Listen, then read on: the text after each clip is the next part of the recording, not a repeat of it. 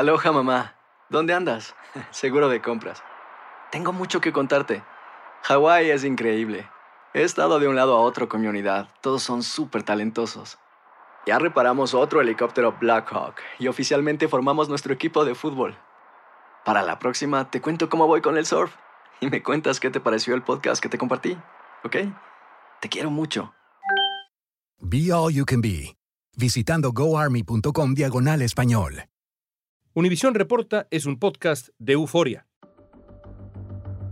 Una balacera masiva en un mercado que dejó a 10 personas muertas y 3 heridas, y a esta hora la policía de Nueva York lo califica como un crimen de odio. Las autoridades están investigando la autenticidad de un manifiesto de la supuesta autoría de Gendron, donde expresaba supuestamente una fijación por el supremacismo blanco. La masacre de Búfalo es una señal de alerta sobre el auge de la teoría del gran reemplazo. Esto no es ninguna teoría, basta con mirar hacia la frontera sur de nuestro país, de los Estados Unidos, y tú ves el, el influjo ilimitado de personas entrando a los Estados Unidos sin ningún tipo de restricción. Supremacistas blancos argumentan también que el flujo de inmigrantes de color llevará a la extinción de la raza blanca. Aunque es un movimiento abiertamente racista y fascista, parece fortalecerse cada vez más, y el presidente Biden ha tenido que reaccionar ante la amenaza. Dijo que el supremacismo blanco no va a ganar en este país y que las leyes ante todo se van a imponer contra los que quieren hacerlo por la vía de las armas y de las teorías conspirativas.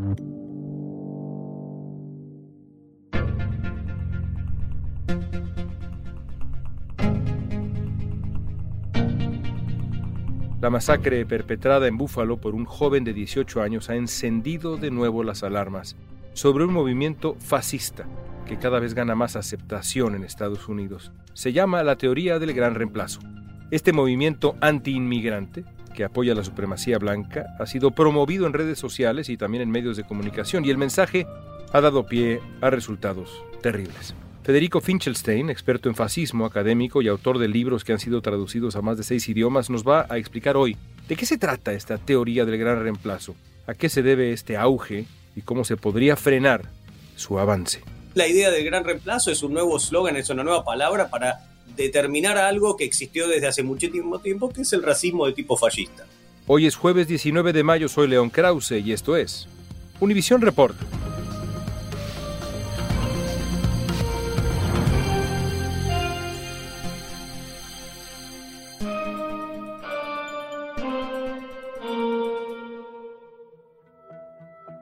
Soy Federico Finchelstein, profesor de historia en New School en Nueva York, o en la Universidad New School. ¿no? Federico, has, eh, has estudiado el fascismo durante mucho tiempo, ¿cierto? Sí, sí, hace ya, bueno, prácticamente desde antes de ingresar a la universidad en Argentina, ¿no? En la Universidad de Buenos Aires. Se dio que empecé a colaborar en un proyecto de investigación sobre actividades nazis en Argentina que formaba parte de, digamos, de una organización de investigación de, la colectividad judía argentina, la DAIA. Así me fui formando y también empecé la carrera de historia prácticamente al mismo tiempo. Y, y bueno, mientras estudiaba historia, eh, investigaba, digamos, fuentes eh, fascistas y nazis en Argentina, ¿no? Hablas de fascismo y es una palabra que se usa mucho y muchas veces con ligereza. ¿Qué es el fascismo? Bueno, es una ideología de extrema derecha, un nacionalismo extremista, es un nacionalismo que piensa al país como superior a todos y en el sentido de que el resto eh, tienen que prácticamente ser aplastados. Y comparte, por supuesto, muchos elementos con otras ideologías. Pero para definirlo concretamente, yo diría que hay cuatro elementos centrales, esenciales. Es decir, que no hay fascismo sin estos cuatro elementos. Y estos cuatro elementos son la violencia y la militarización de la política, la idea de que la violencia es la respuesta que se tiene que dar para solucionar todo tipo de problemas. Tampoco hay fascismo sin la mentira y una propaganda que es extremista, que es totalitaria, que niega la realidad y que no solo la niega, sino que intenta cambiarla. El tercero es la política del odio, la xenofobia, el racismo. No hay fascismo sin racismo. Por supuesto podemos tener racismo sin fascismo, por supuesto podemos tener violencia sin fascismo y por supuesto podemos tener mentiras sin fascismo. El último elemento es la dictadura. El fascismo siempre quiere destruir la democracia para crear una dictadura. Hay muchas dictaduras sin fascismo, pero no hay fascismo sin dictadura.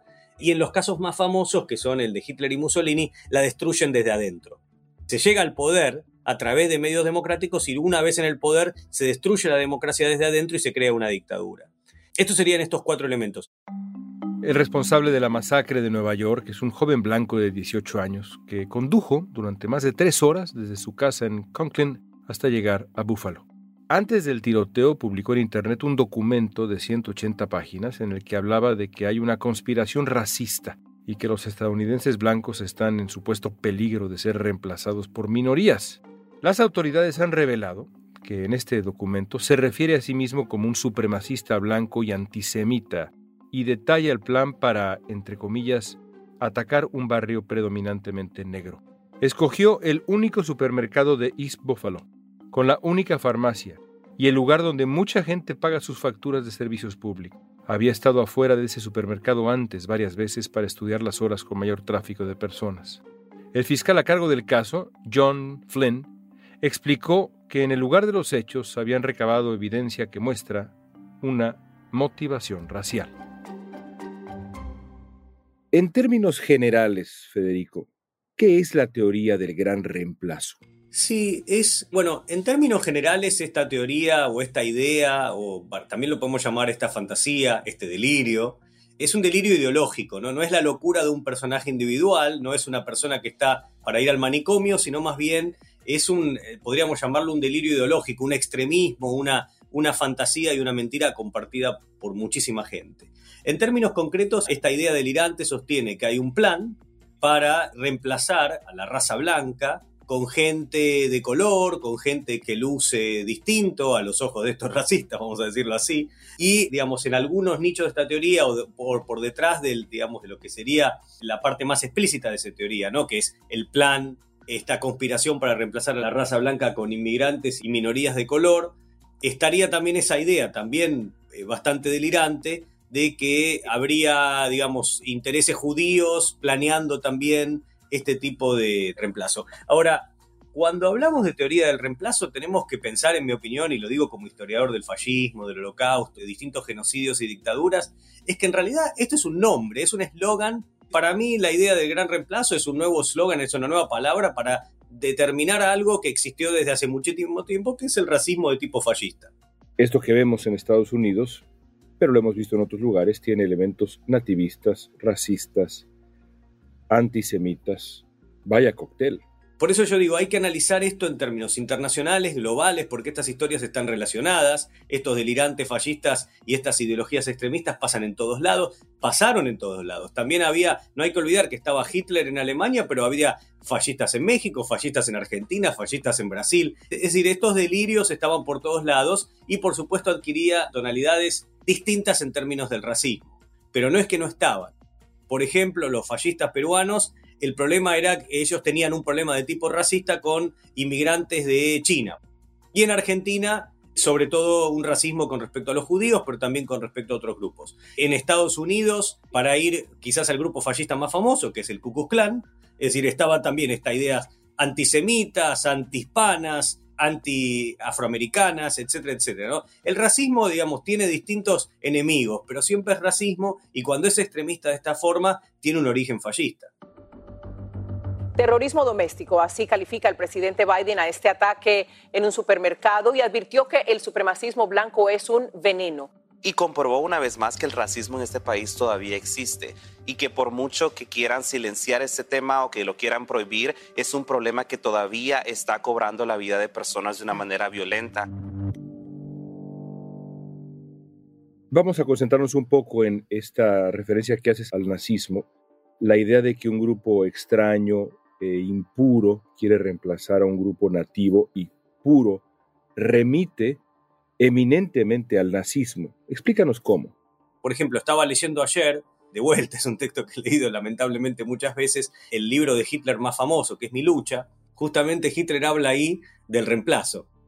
Y dice, bueno, lo que veníamos comentando antes, dice, Hitler dice en Mi lucha que hay un plan, bueno, este, este delirio, ¿no? Hay un plan de los judíos para usar grupos de color, para reemplazar y contaminar, él dice, a nuestras mujeres rubias O sea, siempre la idea de contaminación racial, pero que también para estos delirantes es de tipo sexual, porque el temor en realidad es la realidad. El temor es el Estados Unidos que existe hoy, o que, que también existía en Alemania en ese momento, ¿no? Un país donde la gente se enamora, se casa y tiene hijos, no de acuerdo al color de la piel. Este es el problema que tienen estos racistas, ¿no? Que hay gentes que ellos consideran blancos, entre comillas, se mezclen con las minorías, con los inmigrantes y tengan hijos, que para ellos sería un problema entonces de contaminación de la raza blanca. Para el resto de la gente, aquellos que digamos que no creemos en estas ideas delirantes del fascismo y el racismo, es la vida que es así. La gente se enamora, se casa y no de acuerdo al color de la piel, ¿no? Entonces este es el problema que tienen y siempre tuvieron.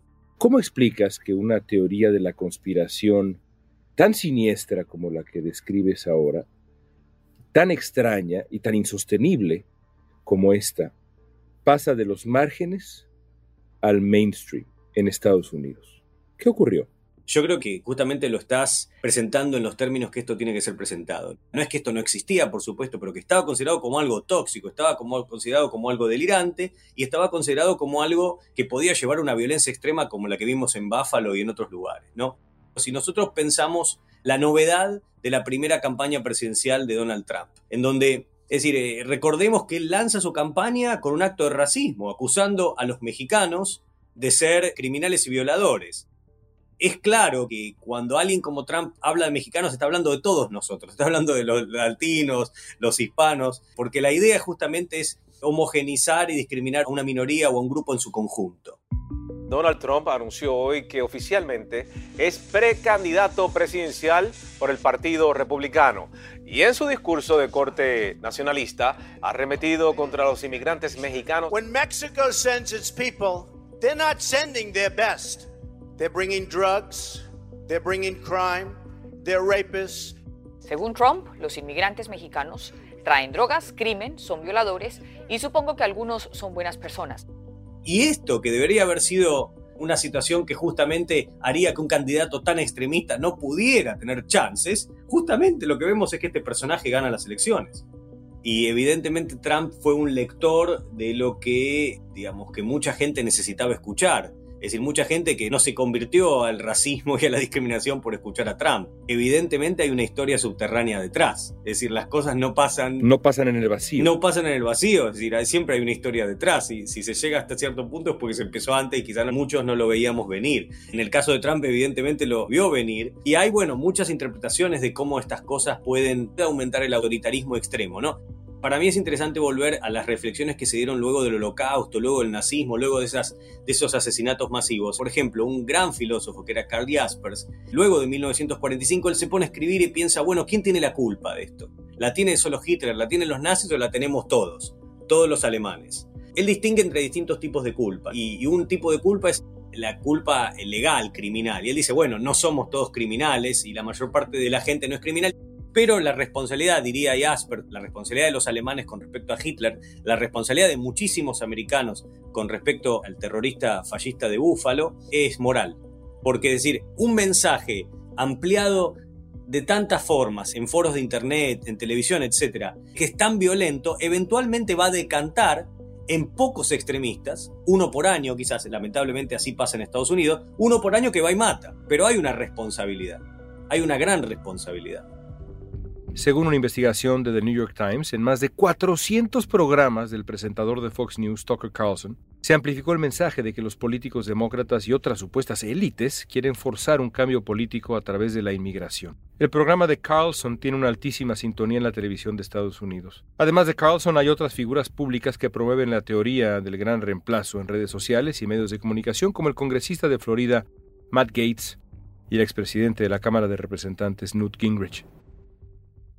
Hablemos de responsabilidad. Una es la responsabilidad de la voz y otra, sin duda, es la responsabilidad del megáfono, para ponerlo así. Se habla mucho de la responsabilidad que ha tenido en todo este ambiente gente como Tucker Carlson, que hablan con frecuencia de aspectos de esta teoría del gran reemplazo frente a millones de personas cada noche. ¿Qué responsabilidad le asignas en el Estados Unidos actual a figuras como Carlson? Una gran responsabilidad, porque son propagandistas, o sea, se disfrazan de periodistas, pero son propagandistas en el sentido de que esa gran virtud para una democracia que nos da el periodismo es informarnos, darnos información para nosotros tener como ciudadanos una opinión basada en hechos. Y acá es una constante repetición de fantasías, de negación de hechos, de negación de la realidad y prácticamente de propaganda eh, totalitaria. Este terrorista de Búfalo prácticamente era un joven, un inútil, que no sabe qué hacer con su vida, que está todo el día en la computadora y que decide, digamos, explicarse sus propias incapacidades y sus propios fracasos como persona, como individuo, culpando a otros. Es decir, eh, la idea de que, bueno, yo no tengo la culpa de nada, la culpa la tienen aparentemente un plan eh, siniestro de gente que no tiene quizás mi color de piel, dice este personaje, y que tiene la culpa de todo. Es decir, que un joven delirante que eventualmente se convierte en asesino piense esto, me parece que es, gravísimo, pero igualmente grave es que un mensaje de este tipo sea presentado por gente como Carlson prácticamente todos los días. Y yo hablaba de la decantación, ¿no? Porque es lógico que si se hace con este megáfono, se da tanto odio, eventualmente alguno va a agarrar un arma y va a salir a matar. No es un joven que se equivocó, es un tipo que es un inútil, que es un tipo que se cree cualquier cosa y, es tan, diría, no, no, me parece que no hay que ser diplomático en este caso, es tan estúpido que crea una fantasía totalmente delirante y arruina su vida y la vida de muchísima gente en pos de, digamos, de esa fantasía, ¿no? Obedeciendo esa fantasía. Ahora, si una teoría de racismo fascista, como tú la describes, está siendo amplificada por medios de comunicación de gran alcance, a Tucker Carlson lo ven 3 millones de personas cada noche, te haré una pregunta crucial, pero muy difícil. ¿Cómo lo contrarrestas? Yo creo que la respuesta tiene, es decir, hay varias posibilidades de responder y para decirlo en términos también ciudadanos y democráticos, contrarrestar este tipo de mensajes. Lamentablemente hay mucha gente que no va a ser convencida. Hay gente que ya cree en eso y va a ser muy difícil de convencerlos con la realidad, ¿no? Pero esas personas de última también son una minoría y yo creo que lo que tiene la respuesta de lo que sabemos de en dónde fue exitoso el fascismo y en dónde no lo fue, es que la sociedad en su conjunto, los políticos, los medios de comunicación, el aparato del Estado en el sentido del Poder Judicial, no pueden darle lugar a este tipo de mensajes. Es decir, no puede haber tolerancia para este tipo de mensajes y delirios en, por ejemplo, las Fuerzas Armadas. No lo puede haber en la justicia. Es decir, yo creo que se pueden hacer muchas cosas y no dar lugar a este tipo de cosas en los medios y, también en empresas que tienen medios pero que también tienen otras cosas, ¿no? Estoy pensando en Facebook, por ejemplo. ¿Que es una empresa de medios o no? Da información, pero es una empresa de medios o está pensando en otras cosas, ¿no? Entonces, ¿qué tenemos que hacer nosotros? Bueno, no darle ningún lugar a este tipo de argumentos. Es decir, para, es increíble cómo circulan cosas. ¿no? Yo veía en Twitter, creo que era un conductor de Uber, que se le sube una señora racista al auto, le dice algo horrible, le dice, bueno, menos mal que vos sos blanco.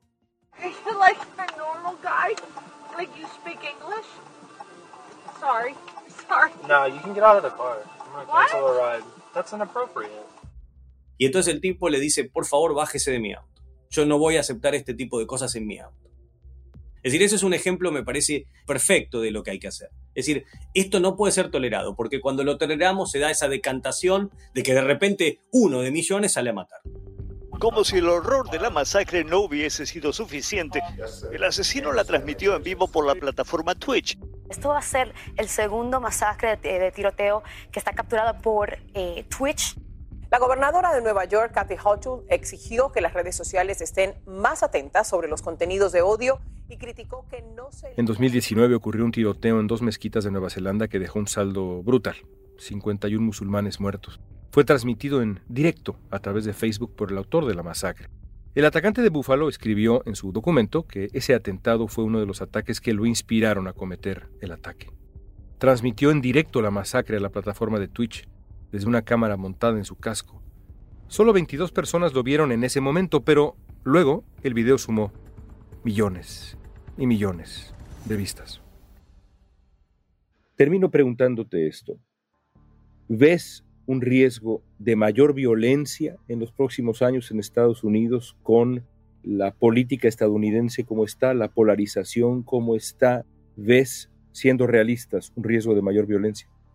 Sí, si estas cosas no cambian, eh, va a seguir estos actos de violencia, ¿no? Es decir, acá eh, hay una multiplicidad de factores. Hay cuestiones americanas que por supuesto tienen que ver con este, con lo que en mi opinión es una locura, que en este país sea tan fácil eh, comprar armas de guerra, porque no estamos hablando de ir a cazar, estamos hablando de armas que que son prácticamente de guerra. También este tipo, fijémonos también en el acto heroico de este guardia que estaba en el supermercado, que le disparó, pero el tipo estaba armado como si fuera Robocop. Es decir, tenía lo que dicen body armor y no lo afectaron ni las balas. Es decir, se ha dado desde hace ya mucho tiempo, y esto es un elemento central del fascismo, dicho sea de paso, una militarización de la política, una militarización de la sociedad, ha aumentado el número de gente que piensa que se pueden dar respuestas militares a cuestiones que tienen que ver con lo social, con lo político, y esto lleva a la intolerancia, lleva a la violencia y eventualmente también al fascismo, ¿no?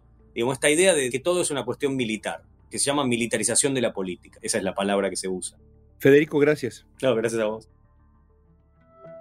Aproximadamente uno de cada tres adultos estadounidenses cree que se está haciendo un esfuerzo para reemplazar a los ciudadanos nacidos en Estados Unidos con inmigrantes para obtener ganancias electorales. Así lo reveló una encuesta de Associated Press y el Center for Public Affairs Research en pleno año electoral.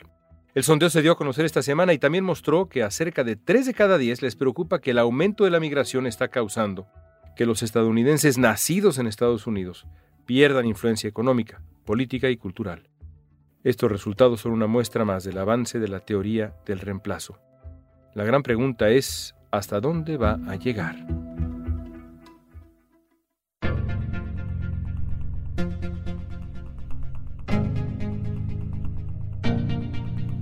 Esta pregunta es para ti la misma que le hice a Federico al final de nuestra conversación. ¿Crees que habrá más violencia en Estados Unidos por teorías de la conspiración como la delirante teoría del reemplazo? Usa la etiqueta Univisión Reporta en redes sociales y danos tu opinión en Facebook, Instagram, Twitter o TikTok. Si te gustó este episodio, síguenos y compártelo con otros. En la producción ejecutiva, Olivia Liendo. Producción general, Isaac Martínez. Producción de contenidos, Mili Supan. Asistencia de producción, Isabela Vítola y Débora Montaner. Música original de Carlos Jorge García, Luis Daniel González y Jorge González. Soy León Krause. Gracias por escuchar Univisión Reporta.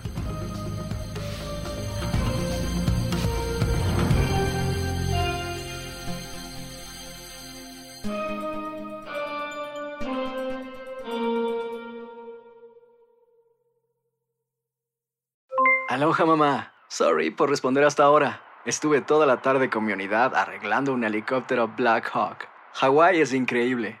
Luego te cuento más. Te quiero. Be All You Can Be, visitando goarmy.com diagonal español.